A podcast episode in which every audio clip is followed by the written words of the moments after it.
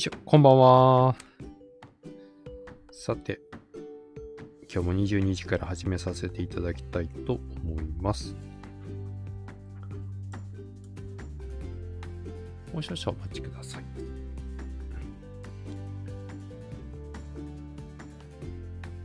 今日はちょっと一発目ということで、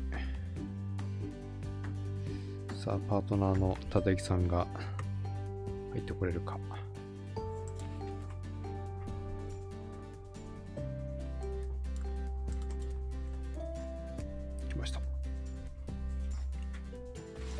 んばんは。こんばん。は。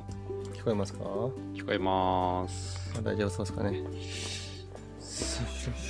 大丈夫そうですか？スタートできそうですか？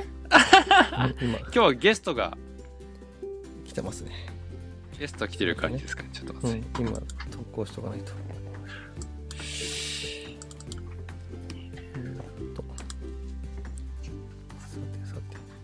ちょっとアーカイブを聞いていただいている方はもう少しお待ちいただければと思います。僕もバタバタですいません。一一生懸命。かわいい。膝の上ですかね赤ちゃん。今、膝の上です。もう全然寝なくて。まあ子供はね。この時間帯が、うこの時ん。間帯元気になっちゃって、うんうんうん。活発なんですよね。もうちょっとしたら寝ると思うんですけど。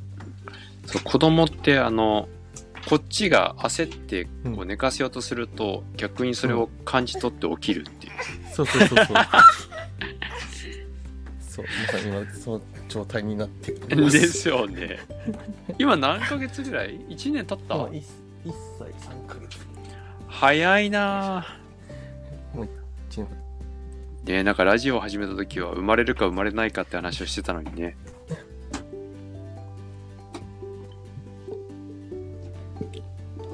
さあさあ、どうでしょう？ケースがリツイートもしたし。じゃあそろそろ始めていきましょうかね。どうですこれ？ん？あれ？うん。音大丈夫そうですかねこれ？ちょっと割れてますね。僕のそうそう。うん。割れてる？割れたり、割れてる。なんだうん。そう最近ね、ちょっと1年以上使ってきたマイクの調子が良くないんですよね。おっと。うん、うん、大丈夫そうかな？あ、何ですか？はいはい。うん。1歳3ヶ月だと結構意識あるもんね。うん、そうなんですよ。このマイク何あれもやって、これもやってみたいな。そうそうそ そうに置いて。もうそこコントロール絶対聞きませんから。あのなんとかごまかしつつやっていきましょうか、じゃあね。はい楽しく、楽しくいきましょう。じゃあ行きましょう。さあ、今日から始まりました。ボイスアカメディアの時間ですけど。まだ言い慣れないですね。これ、しば、面白いよね。ボイスアカメディアですからね。うんはい。そうボイスアカメディアですか、アカメディアですね。アカデミアじゃなくてアカメディアです。ですね。はい。えーこの番組はこのスタンド FM のようなボイスメディアなんかも中心に、まあ、音声を中心としたボイステックをリスナーさんと一緒に学んでいこうという番組です。まあ、クラブハウスの登場によって、音声メディアも広く知られるようになったし、まあ、ね、ただあまり、ボイステック、ボイステック言われると、ピンとこないっていう感じもありますよね。大丈夫ですか？大丈夫ですか？ですね。あのそもそもボイステックっていう言葉自体があんまりまだピンとこないっていうのは確かにあるんですけど、まあ本当これから、まあ、音声がやってくる音声を中心としたメディアっていうのがどんどん広がってくる、まあ、ボイス革命なんて言われたりすることもあるらしいんですけど、はいもう少しこのボイステックっていうのを掘り下げてリスナーさんと情報交換しながら学んでいきたいなと思っておりますので、うんぜひ、まあ、ライブで聞いていただいている方はね、あのリスナーさんの中でこう、ラジオにぜひ参加していただきたいと思いますし、アーカイブの方は、まあ、後からでも結構ですので、まあ、ツイート、リプ、何でも結構ですう。んいただけると嬉しいです。ガンガン行こうぜ。ということで、うんえっ、と、とりあえずですね、前半部分、10 22時30分まで30分間でギュッと凝縮して、えーお伝えしていきたいと思っているんですけども、まあ、ボイスアカメディア、第一発目のテーマですね。あ、まずい。僕が、あ、そっか。ボイステックって何？最近流行りの気づかないうちに使われている音声技術を語るという。はい。まあ、まんまさっきもご説明した通りなんですけど、バイステック自体がね、うんうん。あんまりまだ聞き慣れないような感じですけど、田崎さんはこれまでい。ろいろスタンド FM 上では、まあ、音声配信をしっかり、もう1年以上ですかね、やってこられてると思うんですけど、そもそも音声配信、はい。音声メディアの魅力ってどういうふうに感じていらっしゃるのかっていうのをちょっと教えていただければと思います。はい。ちょっと一瞬教える前に扉だけ開けてきていいですか？お散歩行きたいみたいな。ちょっとごめんあ、なさい本当に。笑ってる。まあ、かわいいね。まだ喋れないよね、1歳3ヶ月だとね。ダダダダダダダ。あ歩くんだもん。お散歩行きましたんで。歩歩けるの？もう全然歩きますね。全然歩くんだ。うん、お散歩大好きでいろんなところ行ったり来たりしてますよ。本当に。かわいい。いたずらばっかするんで。女の子、女の子ですよね。お女の子、女の子。そうですね。ぶつけた、ぶつけた。わからないけど、ちょっとあれだな。あの、僕のパートだけとりあえず話しちゃいますね、そしたら。じゃあ、じゃあ、えっと、そうですね、まあ、スタンド FM、今こうやってやってますけど、まあ、そのボイステックっていうのは、なぜだっていうところも含めて、あれ、ちょっと田崎さん、音音が消え、途切れ途切れになっちゃった。まあ、触れてる。いや、ちょっと、一瞬ちょっとあれ変えますね。うんなんかね、電波のさ調子がここ最近良くなくて、あらららっ。とごめんなさい、今。建物でも建ったかな？意外とね、まだまだやっぱり、あのー、音声環境、まあその通信環境、うんうん不安定な時ってありますよね。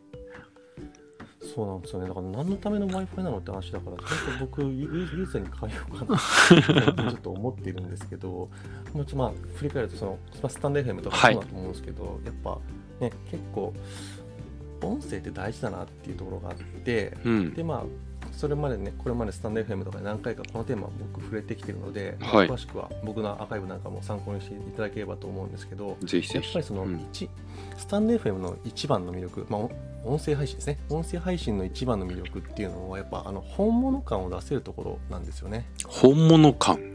うん、やっぱそのテキストとかの情報発信、まあ、Twitter ブログとかあると思うんですけど、はい。まあ、この辺って言うなれば、えっと、変な話、ちゃんといろんな本物の人のとこから情報を持ってきて、自分色に書き換えちゃえば、うんあたかも自分の、えっと、成果だとか、ものだとかっていうような形でお話しできる、要は情報発信できちゃうわけなんですよ。はいはいはい。まあ、その、ね、偽物って言ったらあれですけど、コピーだけすれば情報発信できたりしちゃってるっていうところが、まあ、あの、音声配信だと、やはりその、実を持ってないとうん。ちゃんとすぐに口でアウトプットすることってやっぱできないと思うんでうん。その対話の中だとかあとはその自分自身が情報発信している時にふとした瞬間にやっぱボロが出るっていうかその本その人の本質が出てくるっていうところがあるんですよね。ああ。編集できないってそういうことですかね。あそうそうそうそうそうだまあそのね YouTube とかねあの放送関係とかは、えっと、自分の良いところうん。を、まあ、使えるところがあるんで、はい。ある程度その、うん、と取り繕うって言ったら言葉選ばずに言うとあれなんですけど、はい。取り繕うことができちゃうっていうのがあるんですよね。ただ、うん。やっぱこうやって今日みたいなライブ放送配信とかっていうのはもう常に今まさにあのうちの娘が出演するみたいなことそうですねるんで生ですね。そうそうそう全てがもう実になるっていうところがあるんでやっぱこの本物感を出せるっていうところがすごく、えっといいのかなと音声配信としてのそのメディアとしての魅力うん。はここなのかなっていうところがありますし、まあ、今、ね、現時点だとスタンド FM でこうやって情報発信してるんでスタンド FM の魅力の方の話をしていくとやっぱりその一個一個のその、ね、コンテンツがパーマリンクで作って資産として計上されるっていうことが結構僕の中では大事かなっていうところがあって、まあ、この魅力はね、まあ、ブログとかとつながってくると思うんで自分の資産が積み上がってくると例えばそのこういう放送だとかを機に忠之っていう人間に興味を持ってくれたうん。そしたら過去の投稿をどんどんどんどん聞いてくださいますよねはい。でこの時にストックがある場合とない場合だとやはりあこの人ってこういう風な形で話すんだこういう感じの人なんだなっていうのが人と人柄と知識と両方ともセットでお伝えすることができるんで、うん。まあ、この辺りが音声配信特にスタンド FM を僕が1年間続けてる理由なのかなっていうところがああ、なるほどですね。まあ、うんそういった意味で言うと、さっきあの、まあ、ストックって話が出ましたけど、はい。今最近、まあ一番音声メディアで言うと盛り上がったのがうんクラブハウスだと思うんですけど、うんうんうん。今クラブハウスっていうと、あんまり多分、こう取り上げられないというか、まだまだやってますけど、なんかそんなにじゃあみんなが入ってるかっていうと入ってないと思うんですよね。あれ？あれですよね。ツイッターに買収されてますもんねもう確か、あれ？買収されたんですかね？結局、最するっていう話があったけど、うん。あの、独自に開発したっぽくないですかね。あスペースですよね。そっかそっか。だからなんかすごいスペースが良くなったから、うん。か買い取ったんじゃなかったっけなってずっと思ってたんですけど。買い取る買い取る話がね、すごいあったと思うんですよ。まあそういった意味で言うと、そのクラブハウスの成功を横目に見てすぐにツイッターが反応して、今スペースが大盛り上がりみたいですけど、でもやっぱ本質的なところって、そのやっぱり資産性、まあストックできるっていうことがやっぱ大きな違いではあるので、そうですね、うん。そこら辺はどう見てます？そのストック性、うん。後にアーカイブが残せるっていうことと、うん。そのやっぱり今じゃなきゃ見れない、まあ、っていうところにすごく関心があるからこそ集まるところもあると思うんですけど、そこら辺ってどういうふうに分けて考えてます？僕の場合は選択肢があることの方が魅力だと思ってるんですよ。ああ、なるほど。どういう意味で選択肢？うん、変な話、今日ライブしますって言って、はいライブした後に、あゆひろさんがこの回が終わった後に、はい保存しないっていう選択ができるじゃないですか。あ、できる。うんちょっとやばい話ありましたもんね、これまでもね。そうそうそうそうそうそうそう。だから残しとくことが選択できるっていうとあころの方がどっちかっていうと僕は魅力だと思っていてあ、確かに。だってあのいくらいい話してたとしてもそのクラブハウスとかはいスペースって履歴に残んないから、うん。あの後で自分が何話してたかっていうところが分かんなくなっちゃうことってたまにあるんですようーん。なんかすっごいいいこと話してたのにはい。あれ？みたいなあとはそのえっと、ふとこうやって対談形式で話してるときに、はいこの前この回で話したんだけどさって自分の頭の中に戻ってきたとしても、うんそこでリスナーさんにちゃんと解説をしなかったらリスナーさん置いてきぼりになるんですよね確かに。だけどそのストックだとかっていうのがあったら、まあ、今前回の話でここの部分で解説もしてるんで合わせて聞いてほしいんですけど前置きをした上で、えっと、その話を持っていくことができるっていう。ところもあったりとかするのもあるし、えっと、ここはちょっとグレーな話なんですけど、はい。あの台本とかを書いてうん。話すのがまあ苦得意じゃないけど本物感出したい人が台本とか書いてやるときとかに、はい。えっと、記録に残ってた方が一貫性がありますよねっていうところも。ん？というのは？ん？あの記録に残してはい。コンテンツとして記録に残しておいた方が、はい。聞き返せるから、えっと、毎回毎回言うときに一貫性がちゃんと出せます。それは何？あの運営側の パーソナリティ側の事情？そうそうそう、パーソナリティが、でも情報発信者側として、ちょっと苦手だけど、うん。えっと、自分の本物らしさを出したいだとか、そこをはい強みに変えたいっていう時に、そういうのを使うこともできますよっていう。あなるほどなるほどね。うんうん。そっかそっか、選択できるってことは確かに大きいですよね。そうなんですよね。だからやっぱその選択できるかどうかでだいぶ違うと思うんですよ。うん。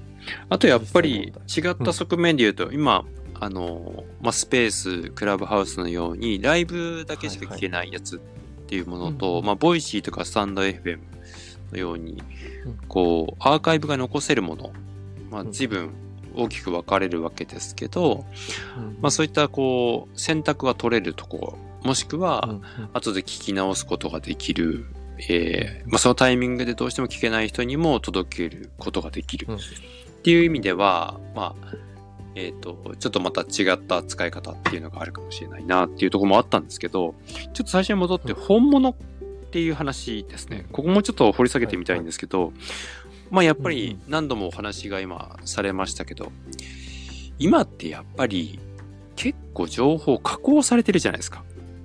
はいはいはい。で、まあ、これもちろんスタンド FM もそうですけど、お話をするときに、まあ、こんなこと話そうかなっていう意味では、まあ、ある意味ねうん、情報をまとめるという作業はしてるのかもしれないですけど、うん。まあ、一回撮ってみて、やっぱりちょっと違うなと思ったら、いいところだけを切り取り切り取り、もしくはうん、こういう言葉を言ったら、こういう反応は取れるんじゃないかって、かなり緻密に計算されて加工されてる情報あると思うんですよ。うんはい。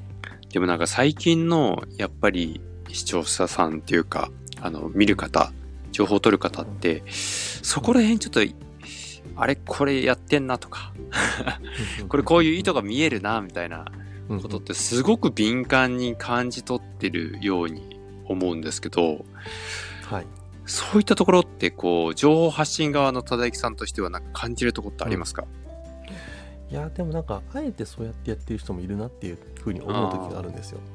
そこも含めてキャラクターじゃないけど。うん、うん。だからそのやはりその差別化？はい。ここにやっぱりその関わってくるのかなって僕は思うんですけど。はい。そのただ単にダラダラ流していくうん。のが、えっと、いいっていう人もいれば、はいそこをまとめるっていうところに差別化を図る人もいるしみたいなあー、まとめみたいなね。一つのうんそうそうそう、一つの自分の形なんですよねそういう作業をすることが、うん。でそれでねうまくいってるからとかそこに価値があったりとかするから、はいえっと、再生回数が出てくるわけで、はい。うん、だけど逆に言うと僕らみたいなところの話でいくとやはりそのそもそものまず僕忠之愛弘っていうキャラクターを知らないと確かに。そもそもこの話が成り立たないわけ。だからあのいい話をしながらその愛弘さんの話をさっき聞きながら僕これやった方が面白いかなと思ったのが、はい。えっと、このボイステックのこの1時間のボイスアカメディアはい。番組があると思うんですけどそれの、えっと、かいつまんだダイジェストバージョンを僕が収録取って話をしたら、うん。うん、あの確かにねかなとか、うんこれをまた解説すると。そうそうそうそうそうそこに価値がある。その価値を見出すことができるのかなっていうところとかもやっぱ考えられるんで、はいそういうほら、ね、今こうやって話してる中でも新しいボイステックそうね。ボイステック、うん、ができるわけじゃないですか。はいこれまでだったらまとまとめろ例えば一時流行りましたけどネイバーまとめとか2チャンネルとかねああ、そうですね。まとめ系統のやつであれってねまとめることに価値があるからそう成り立ってるっていううん。ところがあるわけでじゃあそのまとめるっていうところに価値を見出すのが音声でうん。とか動画でとかっていうのになっただけっていう、はい。ただ単にその話だけなんで、そうですね。まあ、そういうところもねありなのかななんか最近そのまとめるだけではなくて、なんか切り抜きっていう言葉に、最近は YouTube とかもなんかシフトをしてきてるかなっていうふうにも思うんですけど、ダイジェスト、それこそ本当大木さんはい。がおっしゃったように、ダイジェスト版的なね、役割が、こうだんだんやっぱ情報ができるだけ早く、あの、手短にあの知りたいみたいなね、はい。はいはい。いうところもあると思うんで、確かにそれを掘り下げていく、もしくはこう、スポットでそこだけを伝えていくっていうことは、うん。今のトレンドなのかもしれないですね。やっぱそういうのが結構人人気というかなんかね、やっぱり日々時間に制限されてるっていうかはい。縛られて生活してる方が多いからこそ多分そういうところに魅力を感じるというか、うん。うん、価値が生まれるのかなっていうところもありますよね。ですね。あと、だからその一方でさっきちょっとお伝えがちょっとうまくできなかったんですけど、その加工されてる情報に疲れているリスナーっているいるんじゃないかなと思ってて、本当にこの音声メディアっていうのは、加工編集がしづらいというか、まあ、もちろんできないことはないと思うんですけど、やり方によっては。はいうんうんまあ、収録型であればね、撮り直しをすればいいのかもしれないですけど、まあ、こういうところだともう、本当に今のこのキャッチボールの中で考えて出すので、あんまり加工っていうよりはね、もう考えそのまま丸出しみたいな。うんうん。ただ、どこでこう、リスナーさんが気づきを得られるのかっていうのがわからないので、逆にうんうんこう、うん。パーソナリティ側が、情報発信側が、良かれと思ったところばっかり話しても、全然響かなかったりとか、逆に言うと、全然違うところで気づきを得られる方っていうのもいらっしゃると思うんで、まあ、そういった意味で言うと、その加工されてない情報の価値っていうところにも、今この音声メディアっていうのは、なんか一つスポットが当たってるんじゃないかなっていうふうにも思ったりするんですけどね。うんうん、いやその通りだと思うんですよね。その日本のやっぱ音声配信に対するそのなんだろう世論の見方って言ったらいいんですか？はい。なんか硬い言葉できましたね。なんか難しい言葉言いました。急に格がありありました。そうちょっとねあのたまにこういう言葉使っとかないとね、ちょっと使いこと使い慣れてない言葉を言うから笑っちゃいますね、ちょっとね。いやちゃんと使いますよ。あ、本当ですか？とかちゃんと言います失礼いたし言いますからね失礼いたしました。そうそうそう。企業戦士ですからね。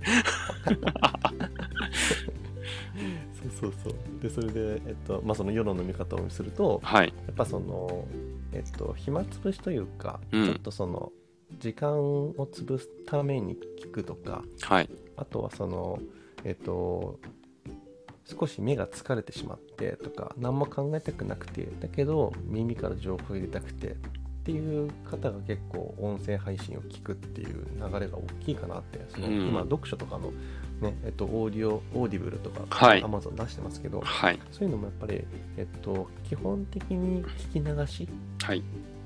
しますで、えっと、これ僕起源がスピードラーニングになると思ってるんですけど、はい。えっと、何かしながら聞くだけで英語が話せるようになりますみたいな。あ、あったね。うんあれ本当なんですか家事をしてる時でもみたいな。うんとね、日本人の頭的にそれは本当どうなのかなって僕は思うんですけど、ううん。ん。だって留学行くのに参考書持っていくでしょみんな、持っていく。うん、じゃあ家で勉強すればよくない？それ。確かに。あれ？留学する意味。あ？大丈夫？あれ？うん聞こえますよ、やば。なんか、うん。スタンド FM がバグり始めてる。これ、大丈夫かな、うん。きこれ終了ボタンがなくなったんだけど。え？大丈夫か。とりあえず続けましょうか。びっくりした、今。なんかいきなりブラックアウトした。ごめんなさい。どこどこまで話したい？そのえっと参考書持っていかないって話なんですけどな留学するときにみんな持っていくでしょ？日本持ってく持ってく。だからあの勉強する時間を作ろうとするんですよ向こう行った時にん？勉強しないの？いやだって留学の、えっと、目的ってはい。ネイティブな発音だとかはい。向こうの考えだとか人の話とかをどんどん聞く方が目的じゃないですかそうですね。だって英会話上手になるためには単語を覚えるよりも相手と話す回数を増やしてその単語何っていうふうに自分で聞ける 能力をつけていく方が大事なはずなんですよ まあ、まあ、そうですけど、でも全く知らない言葉は耳に入ってこないじゃないですか。そうだからそれをうん。参考書とかを片手に勉強しようとするのが日本の考え方なんですよ。あ、そういうことか。だからダメなのかそうそうそうだからあの聞き流すっていうことに対しての、えっと、か価値観がそもそも外国と違うんですよ。そうだから、えっと、アメリカとかでポッドキャストが流行ったりとかしてるはいはい理由は、はいやっぱその長時間の移動結構うん向こう車社そうですね会じゃないですか、。まだね。それで移動したりとかするときに、えっとまあ、時間を潰しながらかつ耳から入れてくるっていうのをもう慣れてるから入ってくるんですよ彼らはそうですよね。でも日本人は完璧に覚えてしまおうっていうふうに思うところがやっぱ強いからうん。そのできできることが結果結論になっていくんでそうですね。結構、ね、だアメリカ人とかに日本語喋れるっつって「うん喋れるよ」って言ってはい。「こんにちは」とか言うわけじゃんどうどうどうでドヤ顔するわけでしょ？そうですねだけ。ど日本日本人に英語喋れるって聞くといやーちょっと難しいんですよねとか言いながらあのちょっとねその会話の最中に外国人から話しかけられたら「うん?」とか言って「あこうこうこうだよ」みたいな感じでちょっと返すにしてもできちゃうわけじゃないですかなるほどね。だからこの辺にやっぱりその国の文化の違いとかがあったりとかするんうん。で、その完璧に捉えようと思ってやっちゃう傾向が強いからだったらかんライライトに聞き流す程度にしか思ってないんですよ音声配信そうですよね。ちょっと今、そのアメリカの、うん。まあ、ポッドキャストの話とかも出たので、ちょっとそこら辺とかは広げてみたいんですけど、まあ本当最初、音声メディアとかって、まあ、これからやってくるとかいう話を聞いたんで、僕もスタンド FM 始めたとこではあるんですけど、うん。今の話とか伺ってると、いや、ちょっと前まであったな、ポッドキャストねっていう、あの、iPod が流行った時とか、一時期多分みんなも慣れ親しんだこともあったんじゃないかなって思うんですけど、意外とこのボイステックって言葉自体はちょっとまだ聞き慣れない部分かもしれないですけど、音声技術って日本語にね、訳して話をすると結構みんな周りにあるんだなというふうに思ってて、で、またちょっとその代表的なものが、やっぱり Apple の Siri であったりとか、Google の Google アシスタント、Amazon の Alexa、まあこういうのって音声アシスタントっていうことで、まあ人工知能の文脈で結構生活に入ってきたんじゃないかなっていうふうに思うんですけど、これもボイステックの、まあ、一部なんですよね。ただ、まあ、ちょっと人工知能っていう方にフォーカスが当たってたんで、ボイス、まあ、音声の方になんかこう、の視点からこう話をする人ってあんまり捉えてる人っていないと思うんですよね。ああ確かに確かになので、もうちょっとその、ツールとしての、まあ、ボイス、音声で何ができるのかっていうことを、もうちょっと展開を、まあ、今の行われているサービスとかを、これ音声でやったらどうなるのかなとか、動画ではなくて、音声だけにしてみたらどうかなとか、まあ、そういうことをやったら、少し世界変わってくるんじゃないかなっていうふうにさっきちょっと思ってるんですよね。うんうんうんうん。なので、ちょっと今日、あの、30分ってことなので、やっぱり当初予想通り、うんうん。あの30分では収まんないなと 思うので、次回ちょっとそこら辺をですね、まあ、ボイステックっていう文脈ではあんまり語られることはなかったと思うんですけど、今身の回りにある、まあ、音声技術を使ったサービスがどんな風に変わってるのかなんてことを次回はちょっと掘り下げてみたいなという風にちょっと思ってるんですよ。ちょっと今日のまとめだけちょっとしておこうかなと思うんですが、やっぱりその音声メディア、音声配信をする上での、まあこれまでのテキスト文化というか、あと動画の文化、YouTube をはじめとしたああいう情報発信とはちょっと違ったところっていうのは、やっぱり本物を求められているというか、コピペができない文化、まあ、本質が伝わってしまうというか、うんいう加工されてない情報を流しているからこそ、その情報発信者の本物、本質に触れることができるんではないか。っていうことは一個ですよね。はいあとはやっぱりその音声を残すことができたり、もしくは残さないことができるっていう選択肢の幅。まあ、そういった意味で言うと、クラブハウス、もしくはスペースとの、まあ、アーカイブが残せるところの機能の違いみたいなところが今日はあったんじゃないかなっていうのを大きく2つお話があったんじゃないかなと思うんですけど、他になんかまだ話足りてないとこありますか？補足するまたとこありますか？多分ね、うん。今回ほら第1回目なんで、はい。ざっとね多分その話をし大枠の話をしていくっていう感じなんですけど、うんまあねえっとそのアーカイブの話で言ったらスタンド FM の他にも、まあ、ラジオトークって今僕もう一個やってるんですけどあ、ラジオトーク、はい。はいはい。そっちはそっちでまたねあの面白い機能がうん。あったりとかするわけですよ。へえ。この話をするとちょっとはい。後半の話ができできなくなっちゃうんで、今はちょっとあれですけど。この後ねちょっとあの反省会じゃないですけど、はい次次回のことを考えるときにちょっと小出しにしようかなと思うんですけどまあ、あそういう形でねあのいろんな魅力がそのそれぞれの良さっていうかこれも差別化だと思うんですけど、うん。うん、だそれを自分の中で、えっと、どう取捨選択していくかはい。でそれに対して、えっと、どうえ自分の音声配信を技術に入れてボイステックにしていくかっていうところの選択肢はあくまでもやっぱこっち側にあるっていう、うん僕ら側にあるっていうところがやっぱ大事なんじゃないかなって思います。なるほどですね。はい。ちょうど時間。同じ感じですね。うんちょうどお時間となります。久しぶりですね。僕たちちゃんと時間内に 進行するっていう。今日あの、ヨシポンさんが今来ていただいているので、あありがとうございます。ありがとうございます。すいません。今日から始まりました、ボイスアカメディア。あの、こんな感じで進めていこうと思ってるんで、できるだけあの、はい。コアなね、あの、本当に二人の、あの、マニアックなところではあると思うんですけど、一つのことを調べ始めたら結構マニアックに調べるっていう、そういうことをうん。アウトプットできる場所として、あ、よしもさんこんばんは。あの、ちょっと情報発信、コアに攻めてみたいなとは思っていますし、あと、よしぽんさんがこういう話を聞いていただいて、なんか雑談のネタとか、うん。あとはなんかご自身で情報発信されるときに、ちょっと音声メディアも使ってみようかなとか、なんかそういったこう気づきになったりとか、まあ参考になるようなことが少しでもできれば嬉しいなと思って、うん。ちょっと企画、情報発信をこれからもしていきたいと思っておりますので、また改めて、吉本さん、ぜひ遊びに来ていただければと思います。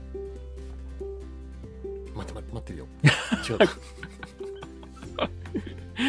というわけで、まあ、ちょうど30分になりましたので、一度ここで、えーっと、締めたいなと思うんですけど、来週のテーマとかは先ほどちょっとお話ししたところではあるので、まあ、もう少しね、ボイステックを日頃身近なところから、あの、紐解いてみようかなと思っていますので、そんなところをちょっとぜひ、えー来週お話をしてみたいなと。あと一応今回、えっ、と、22時30分から、これ一回田崎さん切った方がいいんですよね。そうですね。切りましょうか、うん切りましょう。ちょあれもかあのテイストも変わるんで。そうですね。よしぽんさん、もしまだお時間が、まだ、あの、お休みじゃなければ、あの、2部の方はちょっともう少し、この企画の裏側の話とかもできるかなと思うので、はい。うん。ぜひまたその時も遊びに来ていただけたらと思います。じゃあ今日はここら辺で、えー、あっという間でしたけど、そろそろお時間となりましたので、ここら辺で締めさせていただきたいと思います。それでは毎週木曜日22時にお会いしたいと思います。ありがとうございました。はい、ありがとうございました。またよろしくお願いします。お願いします。はい。